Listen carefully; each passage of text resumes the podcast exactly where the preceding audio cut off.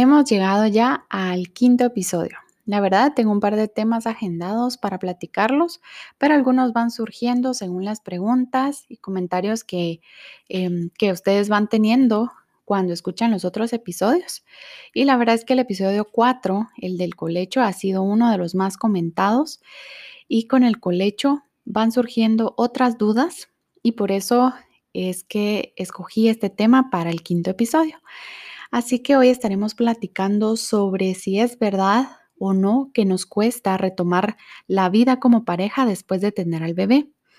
Y nos surgen preguntas como ¿será que el colecho va a afectar a que esto suceda? ¿Será que esto que el colecho es bueno o malo con este tema? Y la verdad es que todo es de decisiones, ¿verdad? Nosotros como mamás, papás, somos los que tomamos las decisiones en nuestra casa si queremos dar lactancia, hacer lactancia mixta o lactancia artificial únicamente, si queremos hacer el colecho o no, si queremos comprar una cuna o no, así como también voy a escoger este colegio o este otro para mandar a mi niño cuando sea grande a que estudie. La verdad es que todo es de decisiones. Así que la respuesta a esta pregunta es que el colecho definitivamente no es un problema para retomar nuestra relación como pareja.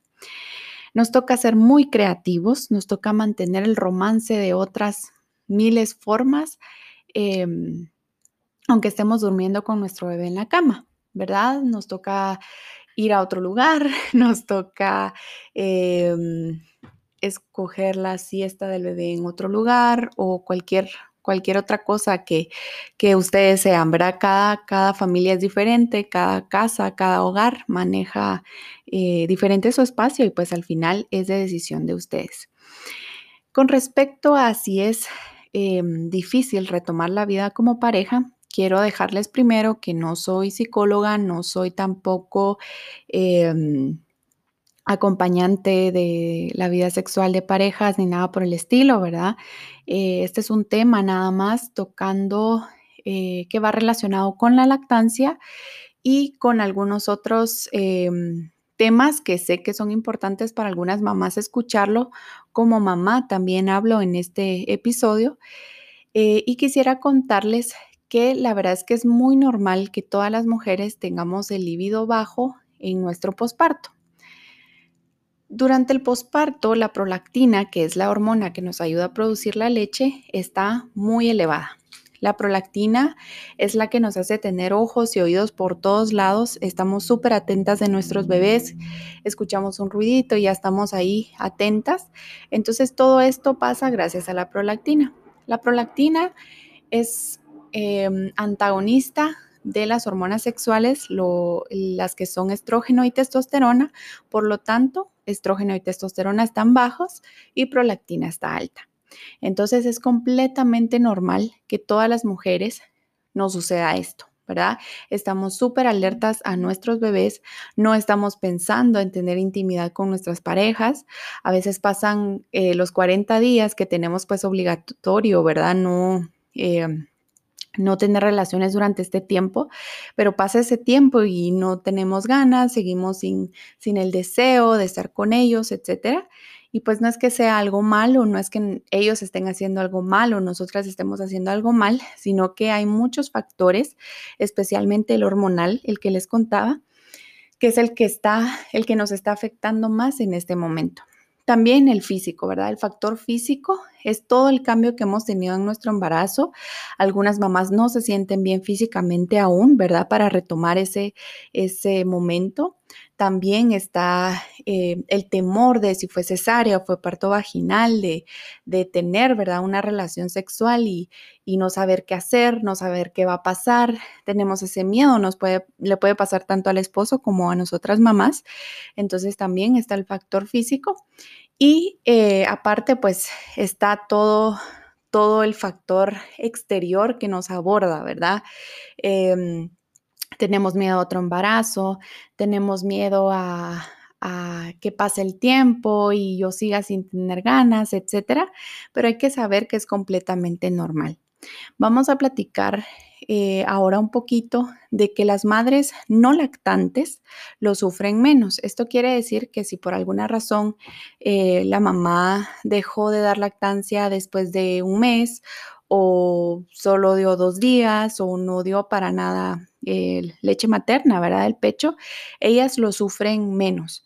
Em, hay un porcentaje de mujeres, el 86% más o menos según un estudio del 2015, em, que sufren de esta pérdida de, ganas, ¿verdad? De deseo sexual, de líbido.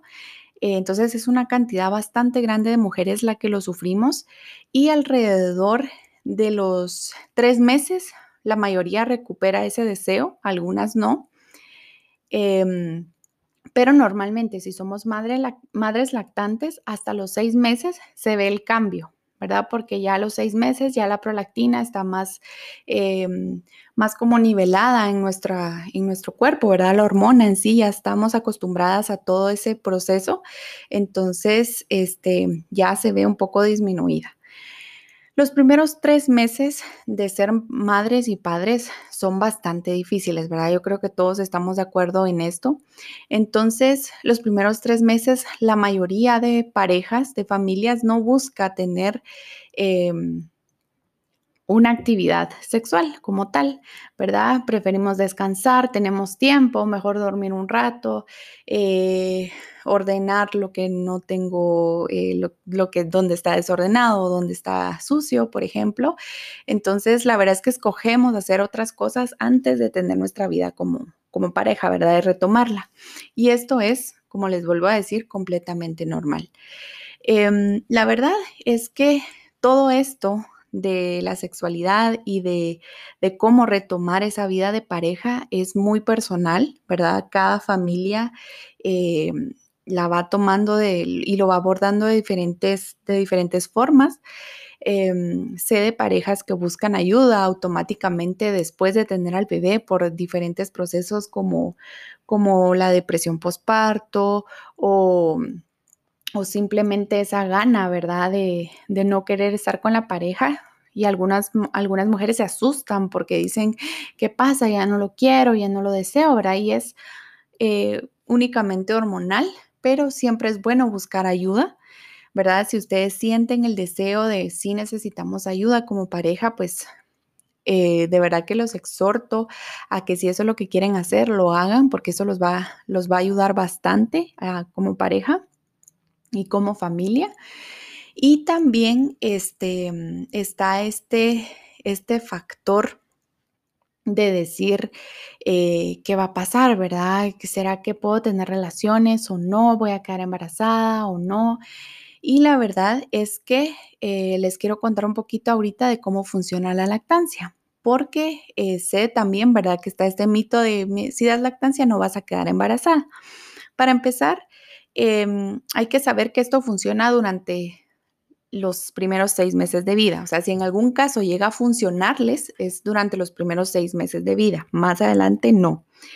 La lactancia siempre debe ser a demanda, ¿verdad? Nunca con horarios, todas las veces que el bebé quiera, el tiempo que el bebé necesite, eso es a demanda. Em, si no, definitivamente no va a funcionar ¿verdad? Para las mamás que regresan a trabajar luego de tres meses, no les funciona porque luego, ¿verdad? De las extracciones es diferente tiempo, es diferente estímulo, entonces definitivamente no es una opción. Y este, pues al final esto, ¿verdad? Siempre tenemos como ese pequeño miedito de quedar embarazadas, entonces siempre consultemos con nuestros ginecólogos a ver cuál es la recomendación y lo mejor que se puede hacer, pero definitivamente evitar ¿verdad? Evitar tener relaciones para no quedar embarazada, pues no es la mejor opción para, para nosotros como pareja. Quiero dejarles con este episodio que siempre busquen momentos, em, momentos lindos, ¿verdad? Las mujeres, especialmente si ustedes son papás que escuchan este podcast, la verdad es que las mujeres somos las que necesitamos ese empujoncito.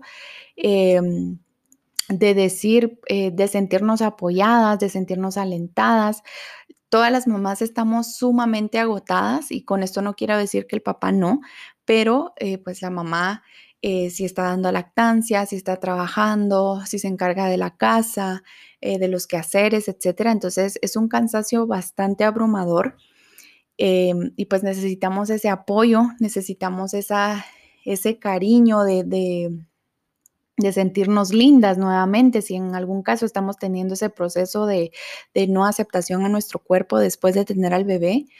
Em, también necesitamos mucho eso, esas caricias. Un abrazo, un beso, un te doy un masaje, un te hice un té o te preparé el almuerzo. Todos esos detalles que a las mujeres en sí nos gustan nos sirven un montón para poder retomar nuestra vida em, nuevamente como pareja. Para los hombres también, ¿verdad? Si son mamás que están escuchando este podcast, yo lo que les recomiendo más que todo es la comunicación.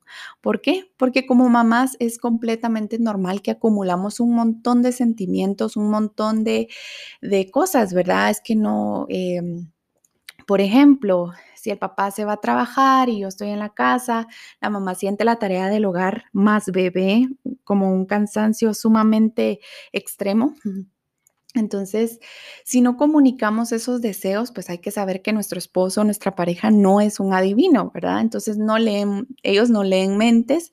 Entonces, es muy importante que la comunicación sea lo más, lo más activo que, pueda, que podamos tener.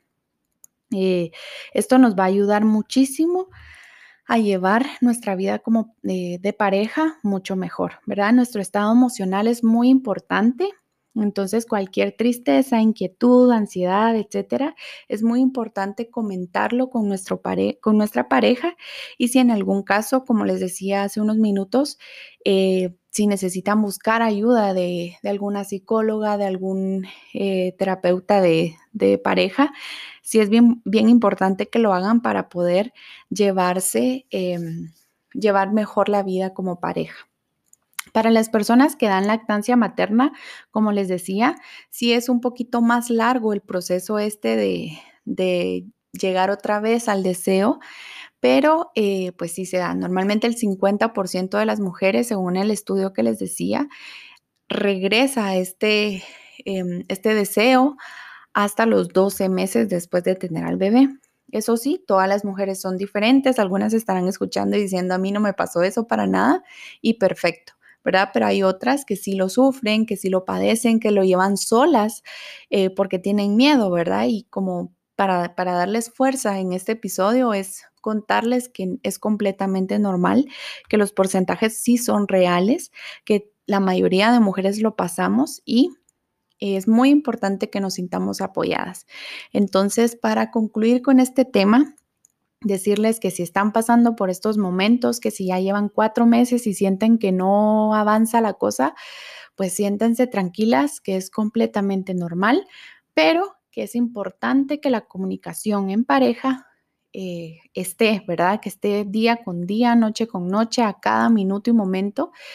Eh, que esté siempre el romance activo con invitarlos, eh, con invitarte a hacer una cena, con nos bañamos juntos, este, te hago un masaje en los pies, te ayudo a tal cosa, ¿verdad? Todas estas cositas que van sumando puntos em, nos van ayudando bastante a llevar mejor nuestra vida como nuevos papás.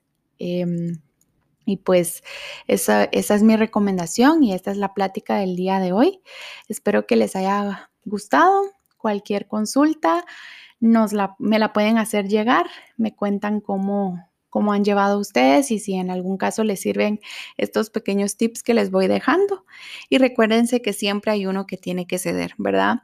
Si ustedes están escuchando este podcast, sean ustedes los que cedan, ¿verdad? Porque ustedes ya escucharon las razones del por qué se sienten así, entonces vayamos bajando un poquito esa, esa espuma y cediendo pasos. Em, vámonos llenando de más cariño hacia nuestra pareja y recuérdense que pues obviamente nuestro bebé es lo más importante en el momento, pero también nuestra vida familiar, nuestra vida como pareja es también muy importante.